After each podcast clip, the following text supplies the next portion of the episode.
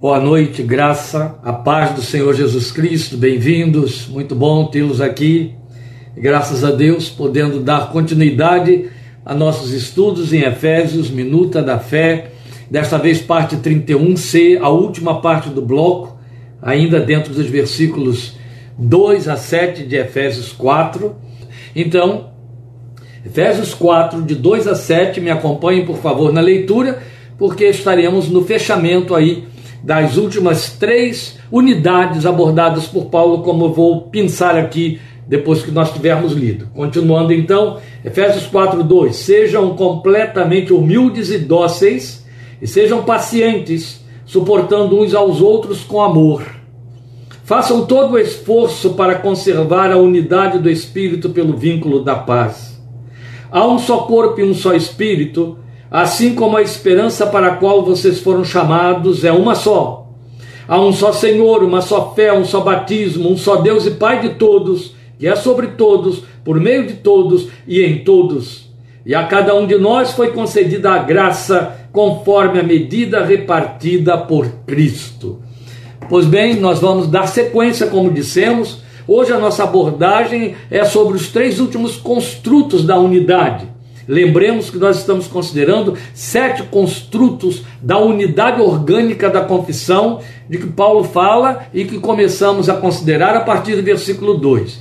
Viemos vindo até, viemos considerando até falarmos sobre a unidade do, do senhorio do Senhor Jesus e a partir de hoje, então, os três últimos construtos: uma só fé, um só batismo, um só Deus e Pai de todos. Ou seja, a unidade da fé, unidade do batismo e unidade da paternidade divina.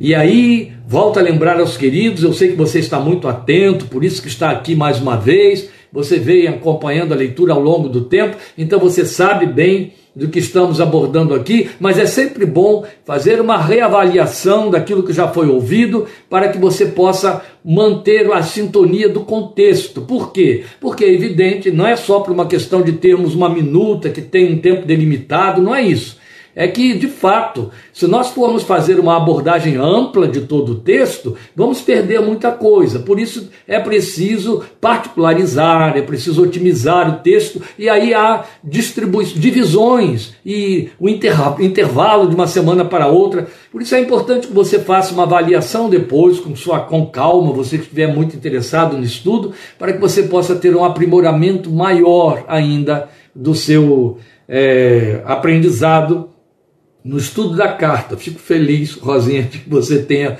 conseguido. Então, agora nós vamos considerar a unidade da fé.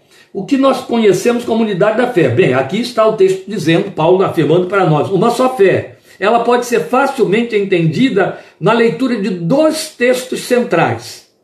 E são centrais mesmo, porque eles são basilares da confissão reformada. O primeiro deles é Efésios 2:8. E aí está aqui do nosso lado, bem juntinho, já passamos por ele, mas precisamos pontuá-lo agora outra vez, para que você possa entender de que fé estamos falando. Então, em 2,8 de Efésios, Paulo faz aquela magna declaração da nossa confissão reformada, confissão evangélica. Pois vocês são salvos pela graça por meio da fé, ou mediante a fé. Isto não vem de vocês, é dom de Deus. Este é um dos textos basilares. O outro texto basilar é maior. É Romanos, capítulo 10, versículos 8 a 11. Romanos 10, de 8 a 11, é um texto essencialmente doutrinário, também sobre a fé, porque ele faz uma junção de fé e confissão. Ele faz reforço ou ele desdobra o que Paulo anunciou em Efésios 2:8. Então, em Romanos 8, de, é, Romanos 10, perdão, eu estou confundindo capítulo com versículo, Romanos 10, versículos 8 a 11, o apóstolo ensina para nós dizendo: Mas o que ela diz? A palavra está perto de você, está em sua boca e em seu coração, isto é, a palavra da fé que estamos proclamando. Aí ele põe dois pontos, a minha versão põe dois pontos com que o, o versículo 9 começa. Se você confessar com a sua boca que Jesus é Senhor e crer em seu coração que Deus o ressuscitou dentre os mortos, será salvo. Meus irmãos, por que, que eu vim para Romanos 8?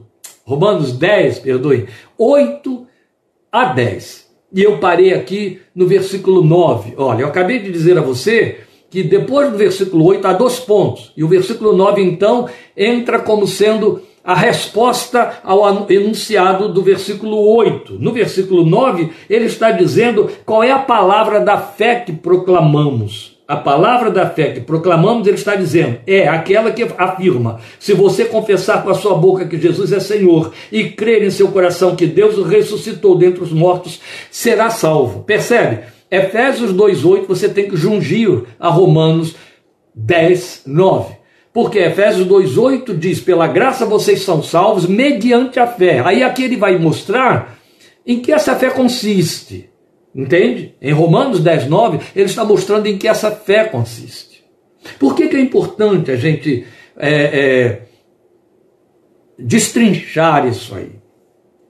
Porque, assim como a salvação, a certeza da salvação, todas as esperanças, todos aqueles é, é, pontos que são elencados na, no querigma, na pregação do Evangelho de Jesus, eles podem cair em lugar comum, cair em desimportância, por nos acomodarmos a Ele e não pararmos para percebermos o comprometimento que Ele traz sobre a nossa vida.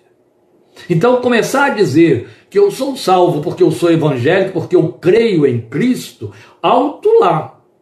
É preciso saber se dentro do meu crer em Cristo, você sabe muito bem, dentro da confissão cristã mundial, em todas as facções da confissão cristã mundial, nunca vai faltar quem diz que crê em Cristo. Senão, não pertence ao cristianismo, não tem nada a ver com o cristianismo, e ainda temos facções paralelas Quer dizer, aqueles grupos que são é, é, acentuadamente não bíblicos, eles nada têm a ver com o Evangelho do Senhor Jesus, mas proclama crer em Cristo e ainda afirma que Jesus é Salvador, afirmam que Jesus é Salvador. Então, qual é a essência dessa confissão? A essência da confissão, o que, que diz respeito a essa fé? Em que consiste essa fé que é fé salvadora? Daí unidade da fé. Romanos 10, 9. Se você confessar com a sua boca que Jesus é Senhor e crer em seu coração que Deus o ressuscitou dentre os mortos, será salvo. Parece coisa tão simplinha, né? Porque dá a impressão de que Paulo está falando de verbalização. Não. Confessar o senhorio de Cristo não é uma verbalização. É uma assumição de aliança. É um comprometimento. Haja vista, quero lhe lembrar, 1 Coríntios 12, 3. O que Paulo diz para mim e para você, meu querido, em 1 Coríntios 12, 3. Que ninguém pode dizer que Jesus Cristo é o Senhor a não ser pelo Espírito Santo. Você percebe o que estamos dizendo aqui? Não é verbalizar. Verbalizar qualquer um pode fazer, assim como as pessoas vivem por aí, a torta e a direito, dizendo: Deus é meu pai, Deus é pai, eu sou filho de Deus. Sabe aquele, é, é, aquele velho dístico? Falar é fácil. Falar não implica em nada. Paulo está chamando de confessar. E confissão aqui significa homologar, significa que eu comprometo a minha existência com aquilo que eu disse. Entende? Como é que eu homologo um comprometimento público? Eu tenho de fazer uma firma, eu tenho de firmar o compromisso, eu tenho de ir para cartório, assinar um documento, assinar um contrato, assinar um, um, um, uma escritura. Eu ponho ali a minha firma, eu estou homologando. E quando eu faço essa homologação, o nome é confissão, eu dou verdade ao que foi dito. Alguém referenda como testemunha, geralmente tabelião, né? Já que estamos falando de cartório. Pois bem, Confissão significa isso. Eu comprometo a minha vida. Eu confesso que Jesus Cristo é Senhor, e ainda falo sobre isso um pouquinho, eu estou falando da unidade da fé, e no meu coração eu creio que Deus o ressuscitou dos mortos. Pois bem, se fosse apenas verbalização, tudo bem, sai pela minha boca, ou Jesus Cristo é o Senhor, e canto também, Jesus Cristo é o Senhor, mas como é que fica o resto? Como é que eu posso provar ou provar a mim mesmo que no meu coração eu creio que Deus o ressuscitou dentre os mortos. Primeiro, que não se trata de crer por informação, é crer no coração, é crer com a força da vida, com o centro, núcleo pensador e volitivo, com todos os poderes dos afetos. Isso só o Espírito Santo opera. Por isso, Paulo dizer que só pelo Espírito de Deus alguém pode declarar o senhorio de Jesus, que Jesus Cristo é o Senhor. Aí está o núcleo da unidade da fé. Se a confissão não passa por aí, se a fé evangélica tem outro tipo de, de, de, de proposta e experiência, está fora da unidade. Qual é a unidade da fé, a unidade orgânica da minha confissão, a unidade que eu tenho com toda a cristandade evangélica? Romanos 10, 9. E continuando então, indo para o versículo 10 de Romanos 10, pois com o coração se crê para a justiça e com a boca se confessa para a salvação. Como diz a Escritura, todo que nele confia jamais será envergonhado. Li aí até o versículo 11 e era até o versículo 11 mesmo.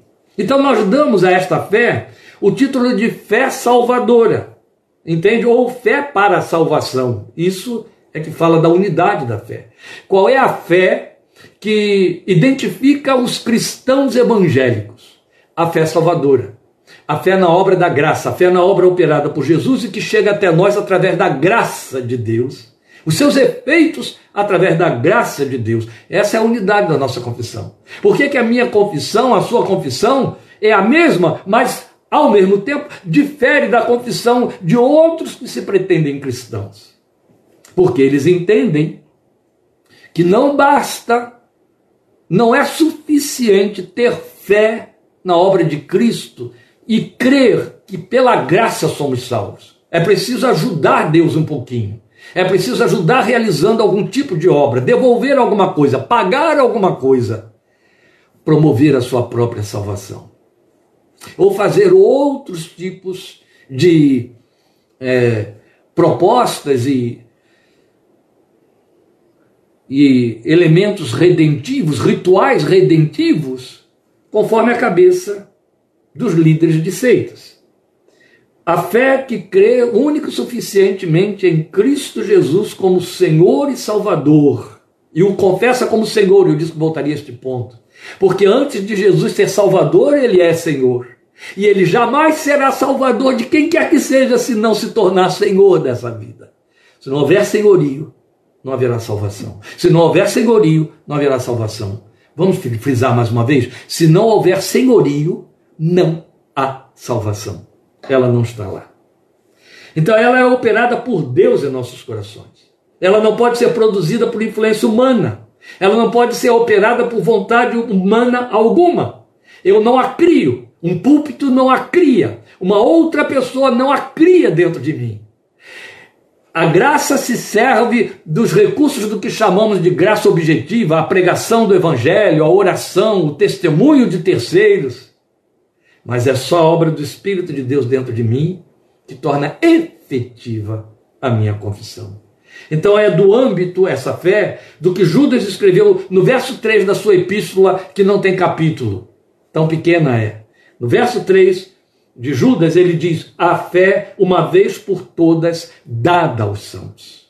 É Deus quem o faz. Por isso é que o texto de Efésios 2,8 diz: pela graça sois salvos, mediante a fé, e isto não vem de vós. Há aqueles que, por desconhecerem os recursos da palavra de Deus, se confundem e entendem que o que vem de Deus é a graça e a fé vem do homem. Não, cuidado, eu não produzo essa fé. O dia que eu puder produzir, já disse e bateu muito bem sobre isso aí, é, Charles Spurgeon, seguido bem de perto por Martin Lloyd Jones, o dia que eu puder produzir uma fé que me salva, eu fui salvo pela obra. Uma obra chamada fé. Então, quando Paulo diz pela graça sois salvos mediante a fé, e isto não vem de vós, o pronome neutro aí se refere ao conjunto graça e fé. O que vem, o que não vem de mim. Daí ele dizia no verso 9: não vem das obras, para que ninguém se glorie. O que, o que não vem de mim? Nem a graça, nem a fé. Nem a graça, nem a fé vem de mim. Vem de Deus. O que vem de Deus? A graça e a fé. Efésios 2,8. Amém? Então sua unidade está diretamente ligada à cristologia Por isso que eu disse que é o que faz com que a confissão evangélica seja una, a fé evangélica. Porque ela tem a mesma cristologia, já tratamos disso semana passada. Se ferirmos a cristologia, o nome vai ser o que? Seita. Não tem a nossa unidade orgânica, unidade do corpo. Então, o cômputo confessional doutrinário é a cristologia, que nos faz um só corpo quanto ao que cremos. Logo, a fé é o único instrumento pelo qual cremos na graça redentora. A fé da qual Jesus é o autor e consumador, conforme Hebreus 12, 2 fala para nós. Por que, que ele é o autor da fé? Porque é Deus quem cria, vem do céu é pelo Espírito de Deus. Jesus é o autor da fé. Ela não é produzida pela igreja, ela não é produzida pela vontade do homem, pela piedade humana, ela não é. Não. Ela é produzida por Jesus. Ele é o autor e ele a leva à consumação. Glória seja o seu santo nome. Isso é segurança para mim e para você. Isso é absoluta segurança para mim e para você. E os que não têm esta segurança estão muito equivocados. E por que, que eles não têm essa segurança? Exatamente porque acham que podem ou que devem produzir algo que lhes garanta a certeza, que lhes dê testemunho de que por conta daquilo que eles estão fazendo, eles estão salvos e seguros, garantidos. Triste, porque isso é pobre, além de não ser verdadeiro, não ser bíblico, não ser procedente da verdade. Logo em seguida, ele vai nos apresentar o sexto e penúltimo construto, que é um só batismo, a unidade do batismo. E aqui nós precisamos ser criteriosos. Por quê? Porque ainda hoje o batismo é discutido em sua forma por vários grupos denominacionais desde a reforma. Isso não é coisa nova, por isso que eu disse ainda hoje é tão antigo quanto a reforma protestante, tem 500 anos. Sempre há de discutir. E nós temos grupos denominacionais que estão é, divididos, ou melhor, separados como grupos, exatamente por causa da forma do batismo. Haja vista as duas formas nucleares do batismo, é, ou polares do batismo: imersão e aspersão. Os batistas ganharam e se auto-intitularam batistas exatamente por conta de fazerem a forma do batismo, que é por imersão, tomando literalmente o significado do verbo é, batizar no grego. Não quero, nem vou, nem é esse o propósito de entrar nessa questão, porque justamente o que estamos discutindo é a unidade do batismo. Se o batismo fosse unidade por conta da sua forma, então um grupo seria o único grupo verdadeiramente evangélico e cristão, dada a forma que ele assumiu e as defesas doutrinárias ou bíblicas, melhor dizendo, que ele faz, defesas bíblicas. Não. Ainda que o batismo seja discutido na sua forma por esses vários grupos denominacionais, unidade do batismo, ou um só batismo, nada tem a ver com forma. Seja ela aspersão, imersão, a fusão, ou qualquer outro formato que lhe seja atribuído, porque tem até mais alguma coisa por aí. Não. Unidade do batismo tem a ver com obediência à ordenança, tem a ver com o fato de que eu sei qual é a essência da ordenança. Qual é a essência da ordenança? Batizar. A essência é batismo. A minha obediência à ordenança é que estabelece a unidade do batismo. Ou seja, Jesus estabeleceu que batismo em nome do Pai, do Filho e do Espírito Santo teria de ser cumprido por seus seguidores, não devendo, portanto, e por conta disso mesmo, ser esvaziado em sua importância, menos ainda desprezado, muito menos ainda receber atribuição de validade salvífica. Porque este é um outro problema, creiam. Há grupos evangélicos que tem a pretensão de que a pessoa só está salva se se batizar. Já condenaram o ladrão que Jesus prometeu encontrar com ele no paraíso naquele mesmo dia. Mas eles fazem isso. Eu tive a oportunidade uma certa vez, em Rio Claro, de assistir um pastor realizando o batismo de um grupo de conversos dentro de uma piscina, batismo por imersão. E aquele grupo de conversos estava acompanhado de seus familiares, que estavam tendo pela primeira vez um contato com a fé evangélica, porque os seus parentes, a quem eles foram honrar participando daquele culto de batismo eram recuperados, drogaditos, que porque creram no Senhor Jesus pediram batismo e aquele pastor foi lá batizá-los. E nós estávamos também, né, em apoio a esse grupo, participando ali, assistindo.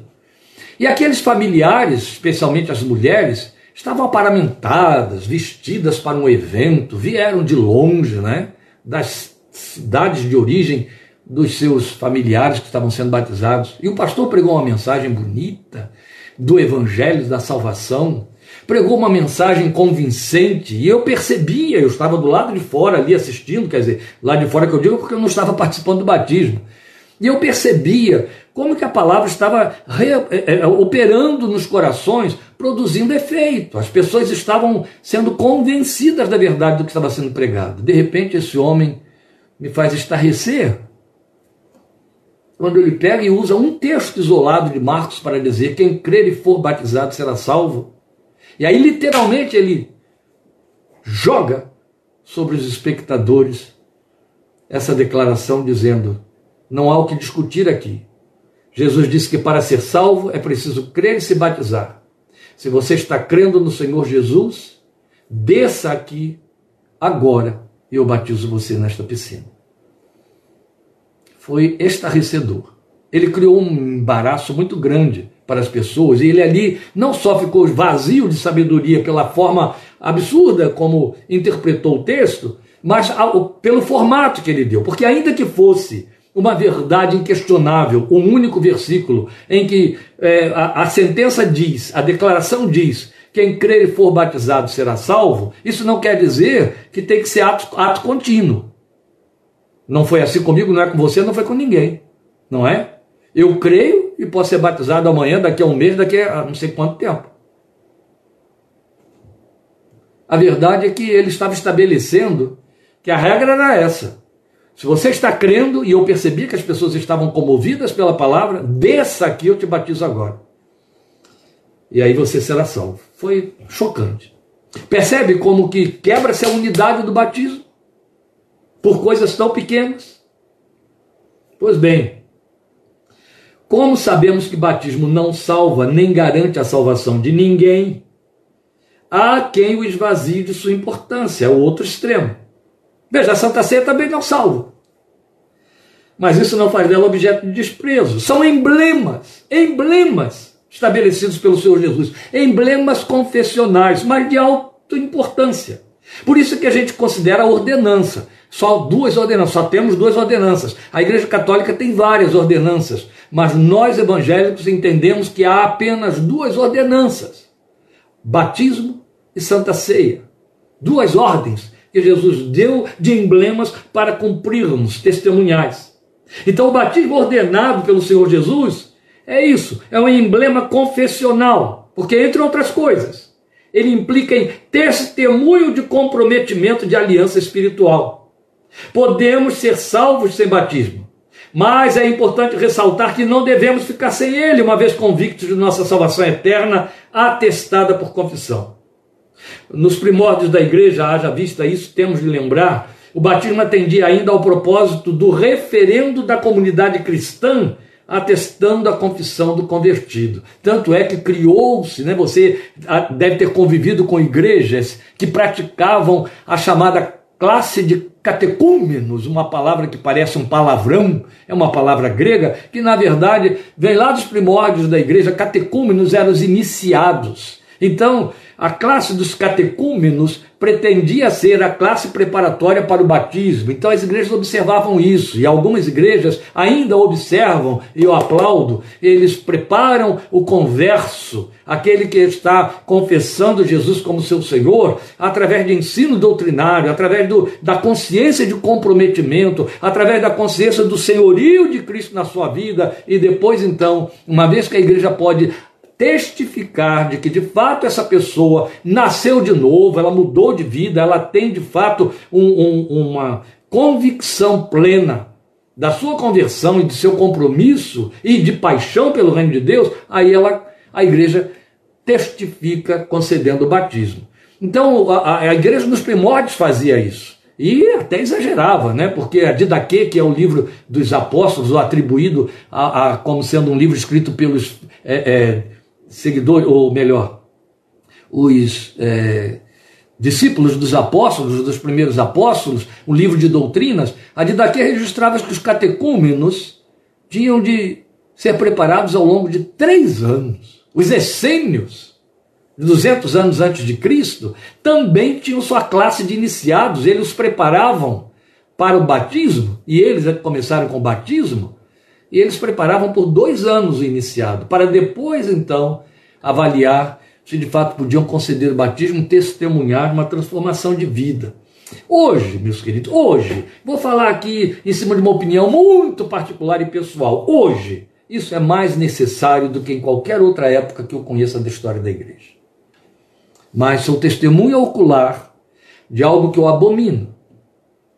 Batismo em massa por entusiasmo, histeria ou coisa parecida. Já assisti isso acontecer dentro de igrejas.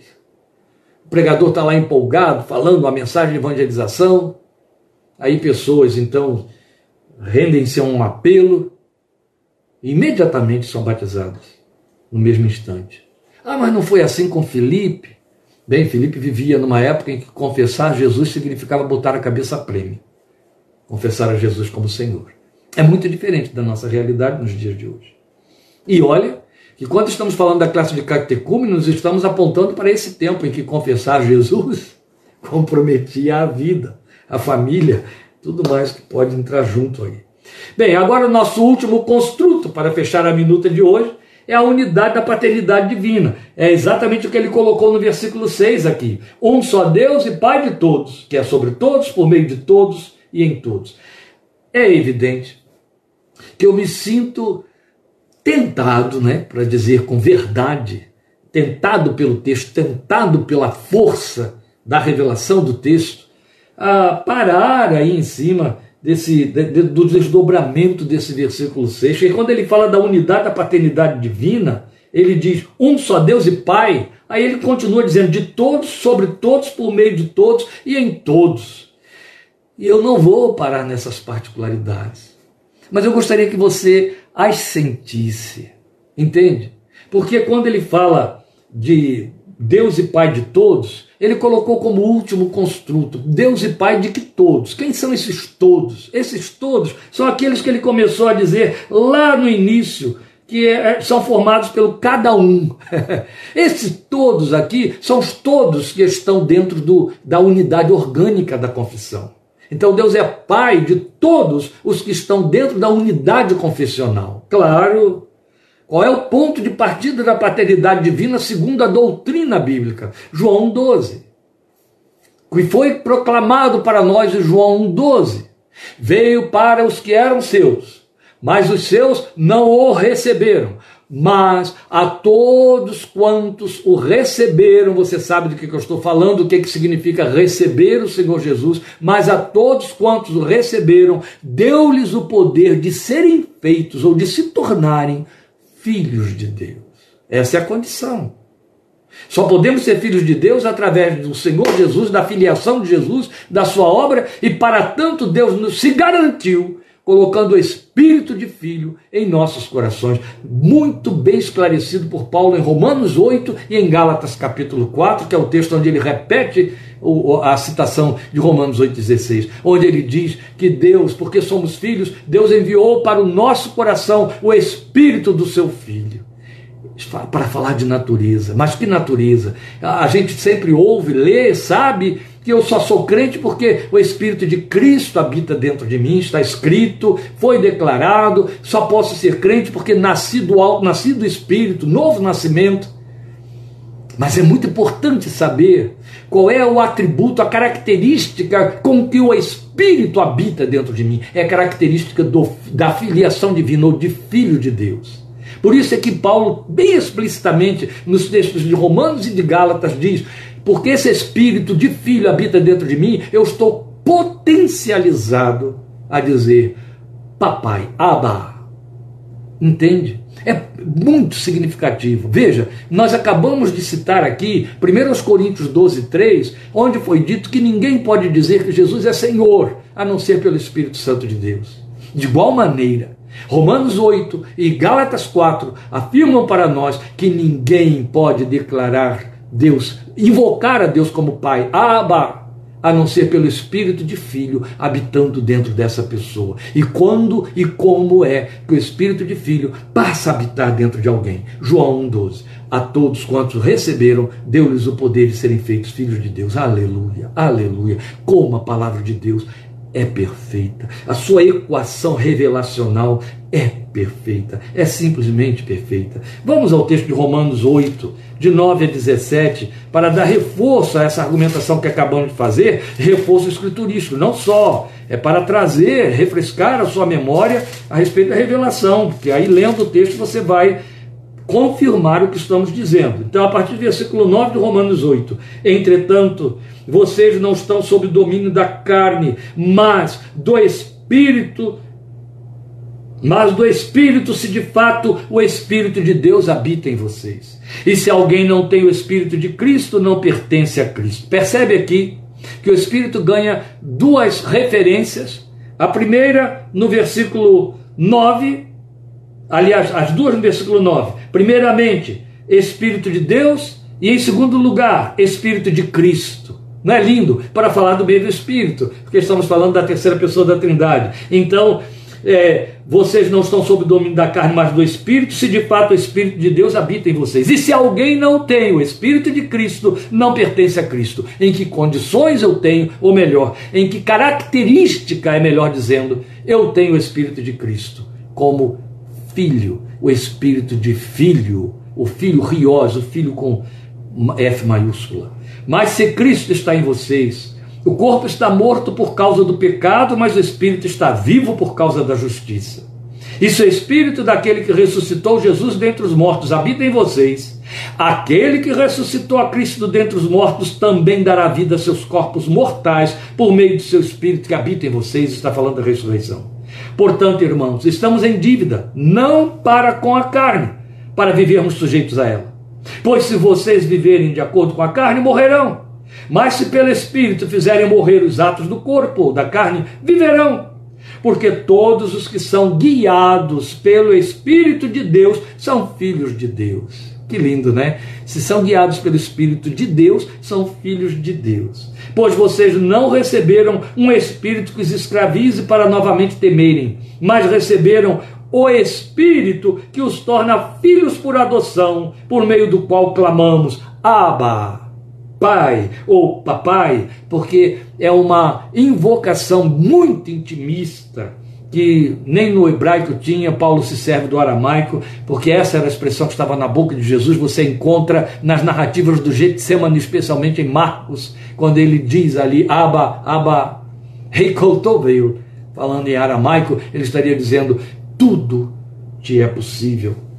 Abba é esse mesmo Espírito que ele pôs dentro de mim, dentro de você. E terminando nos versículos 16 e 17, o próprio Espírito testemunha ao nosso espírito que somos filhos de Deus. Como? Ele está aí dentro como espírito de filho. E então ele está te capacitando a se sentir e se perceber filho, a ter sensibilidade e reação à paternidade divina. Se somos filhos, então somos herdeiros, herdeiros de Deus, co-herdeiros com Cristo, se de fato participamos dos seus sofrimentos, para que também participemos da sua glória. Aí está.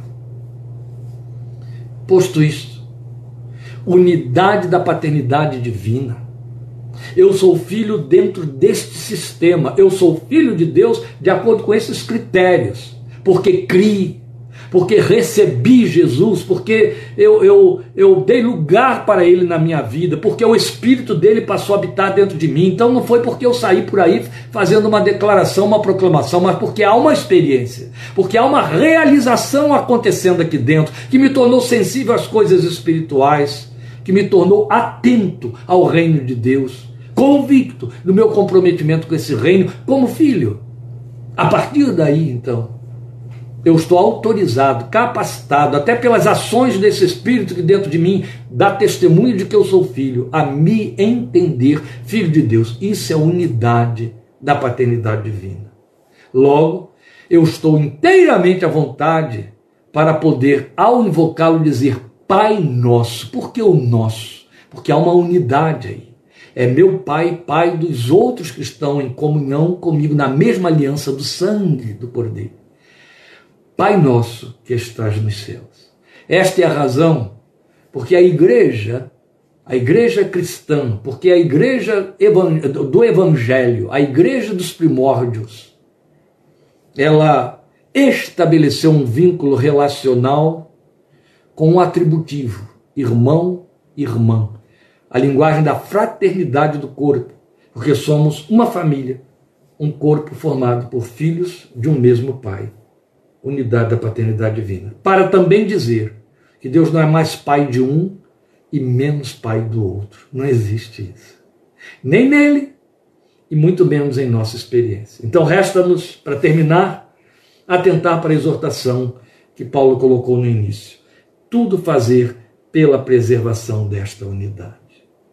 Eu fecho esta unidade orgânica, meus queridos, pedindo a você que releia comigo o versículo 2 de Efésios 4. O que, que ele diz ali? Sejam completamente humildes e dóceis e sejam pacientes, suportando uns aos outros com amor. Façam todo o esforço para conservar a unidade do Espírito pelo vínculo da paz. Ora, esta exortação do versículo 3, mostrando a importância de mantermos a unidade confessional, essa unidade orgânica, ele está dizendo que eu devo me esforçar para conservar essa unidade pelo vínculo da paz.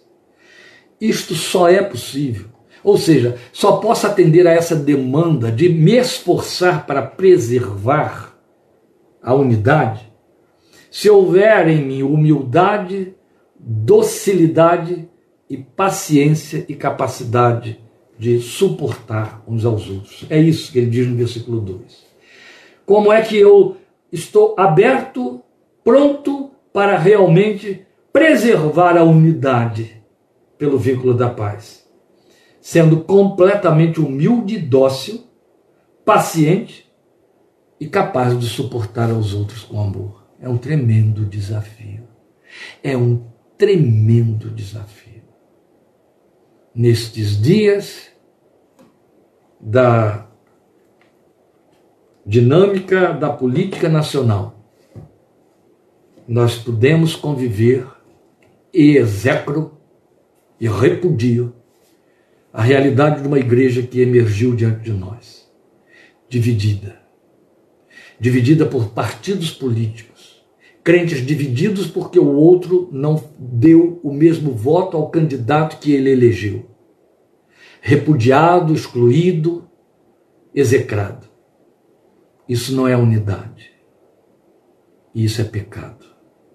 É pecar contra a unidade. E Jesus disse, deixou muito claro em João 17, leia lá, que somente seríamos conhecidos como seus discípulos se preservássemos a unidade. A igreja está reprovada, a igreja desta geração, a igreja brasileira destes nossos dias, está reprovada diante do Deus da Bíblia, cuja confissão cristã fazemos, pelo comportamento que teve antes, durante e agora depois das eleições nacionais. A igreja está reprovada. A igreja está reprovada. Ela tem de pôr sua cara no pó.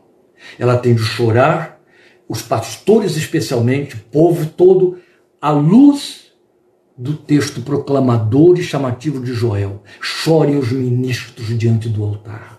Chorem as virgens, chorem os velhos, chorem as crianças, para que Deus tenha misericórdia de nós e não venha nos ferir pela ignomínia que, com o nome de hiperespiritualidade verbalizada, nós trouxemos como mácula sobre a confissão evangélica brasileira. Deus tenha compaixão de nós, de nossos filhos, de nossos irmãos, de nossos amigos, dos membros da Igreja Evangélica Brasileira. Deus tenha misericórdia. Clamemos por misericórdia. Porque o Deus a quem a Bíblia nos manda temer avisou que quando ele trouxer juízo, ele começará esse juízo pela igreja. Não chore ninguém por causa das enfermidades e mortes dentro de seus lares, precoces, sem respostas para as orações, angústias e desesperos. O juízo de Deus não é brincar de fazer com que você fique tristinho. O juízo de Deus mostra a reprovação de Deus sobre o que nós fazemos. Ele é um Deus para ser temido. É a Bíblia no Novo Testamento, o Evangelho da Graça, quem nos adverte e nos manda temer a Deus. E temer a Deus não significa que eu tenho de declarar e assumir a minha posição política para poder dizer sou um aliado de Deus. Temer a Deus significa não me separar dos meus irmãos na fé e manter a unidade do Espírito. Percebe que na misericórdia infinita de Deus para comigo, o meu ministério, você que vem acompanhando com humildade e com piedade no seu coração, percebe que profeticamente chegamos a Efésios 4, no momento em que a igreja cai e peca contra a unidade, eu creio no espírito de profecia que me guia no ministério que Deus me tem dado há 40 anos. Louvado e glorificado seja seu santo nome. Por isso, Estou aqui pregando Efésios 4, como Moisés que desceu do monte com as duas tábuas da lei e teve de quebrá-las, porque se entrasse com elas no arraial, fulminaria todos que haviam pecado contra aquelas leis que estavam escritas na tábua. Deus levantou Efésios 4 como a palavra da profecia que está condenando esta geração de crentes políticos evangélicos brasileiros, quer eles tenham titulação política, quer eles sejam meramente membros de igreja, membros de famílias evangélicas, mas digladiando entre si. Isso é pecado. Isso é uma vergonha. A igreja está reprovada. Perdoe meu desabafo, mas eu estou aqui dizendo aquilo que Deus colocou no meu coração. E aí eu vou dizer como os que andaram por aí nos afrontando com seus desaforos. Quer gostem, quer não gostem, eu creio nesta palavra. Deus te abençoe. Estaremos juntos domingo, 17h30, para quem sobreviver ao que dissemos hoje aqui. Deus te abençoe e até lá, em nome de Jesus.